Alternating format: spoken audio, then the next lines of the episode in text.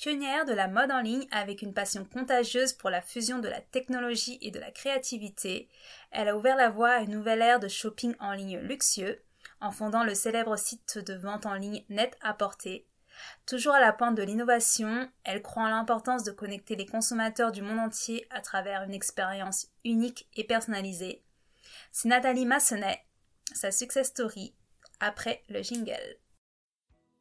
Hey, bienvenue sur Slay Eat Dream, le podcast qui vous motive, vous encourage à poursuivre vos rêves.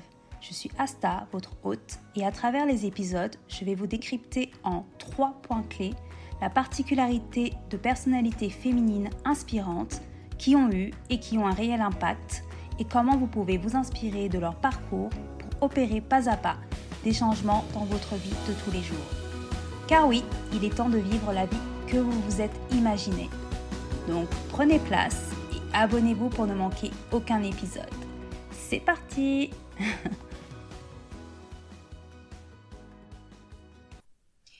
Hello à tous, j'espère que vous allez bien, que le début de cette semaine s'annonce agréable pour vous et que la fin de cette semaine le sera encore plus. Moi j'ai commencé la semaine euh, avec de la méditation, une méditation de 15 minutes c'est quelque chose que je ne pensais euh, pas du tout faire, mais vraiment pas. Euh, je trouvais ça même plutôt ridicule et que ça servait euh, strictement à rien. Et j'ai commencé cette semaine fatiguée. Fatiguée, un peu stressée. Et je me suis rappelée de ce challenge de 21 jours de méditation.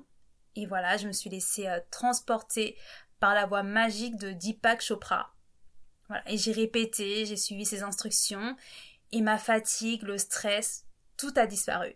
Donc j'ai inspiré, j'ai expiré et j'ai répété cette phrase lentement et sûrement. I create my personal abundance from, from an infinite source.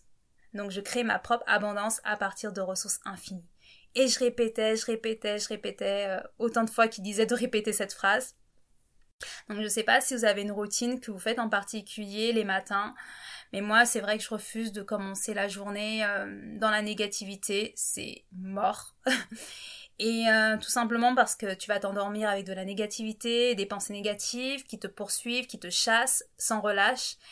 Et euh, franchement, ne commencez pas votre journée dans la négativité ou le stress ou quoi que ce soit. Mais commencez-la ouais, dans, la, dans la positivité ultime et dans, le, et dans un bien-être et vraiment dans un bien-être qui va faire que votre semaine, que votre journée se passera plutôt bien. Et en parlant d'abondance, justement, elle ne vient pas sans effort, elle vient de la force de notre esprit.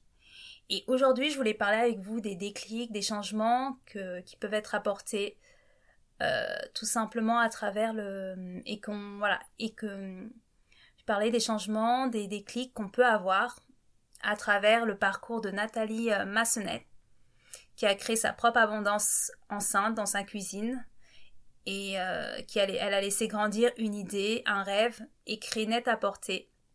Par la force de son travail, sa détermination, elle a embrassé le changement. Donc elle a fêté ses 58 ans ce mois-ci et du coup elle est à l'honneur dans cet épisode. Donc Nathalie euh, Massenet, elle est née à Los Angeles d'un père américain et d'une mère anglaise. Elle a passé son enfance euh, à Paris, puis après elle va retourner à Los Angeles pour terminer euh, ses études universitaires. Et puis un an plus tard, elle va partir à Tokyo et travailler en tant que styliste, un peu mannequin.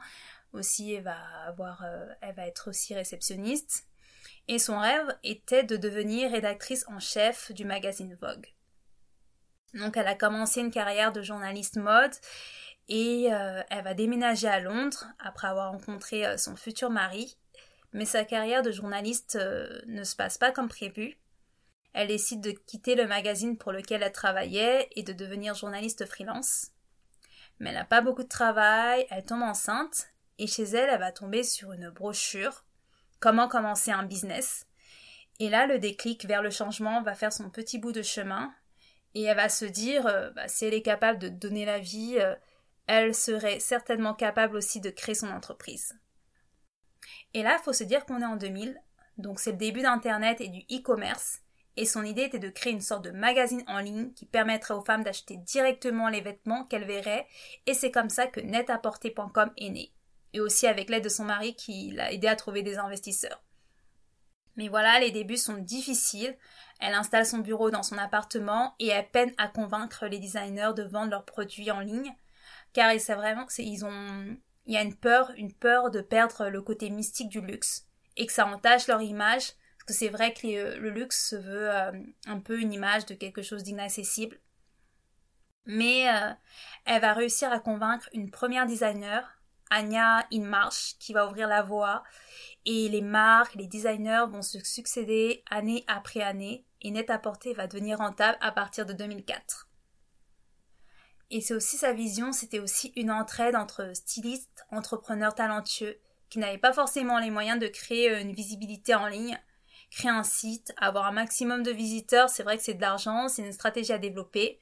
Donc c'est vrai que c'est du gagnant-gagnant et c'est ça qui a, qui, a, qui a, fait sa force et qui a contribué au succès aussi de, de sa plateforme.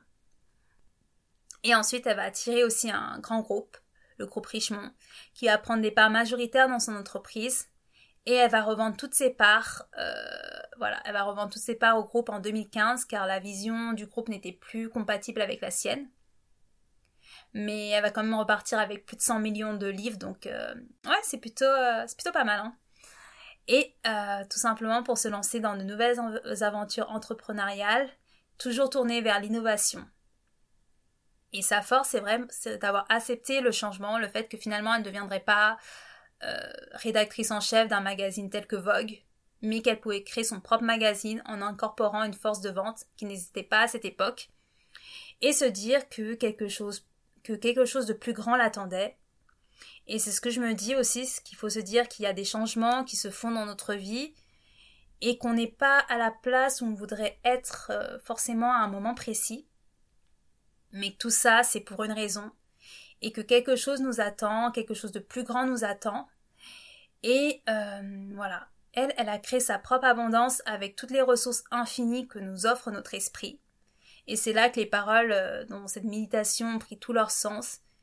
Il faut accepter certains changements voulus ou non voulus et se créer sa propre abondance. Son abondance de joie, de bien-être, de richesse, d'accomplissement et de tout ce qu'on souhaite, euh, voilà, et de, toutes sortes d'abondance que l'on souhaite euh, dans notre vie. En tout cas, j'espère que cet épisode vous a plu. Moi, j'ai adoré le faire.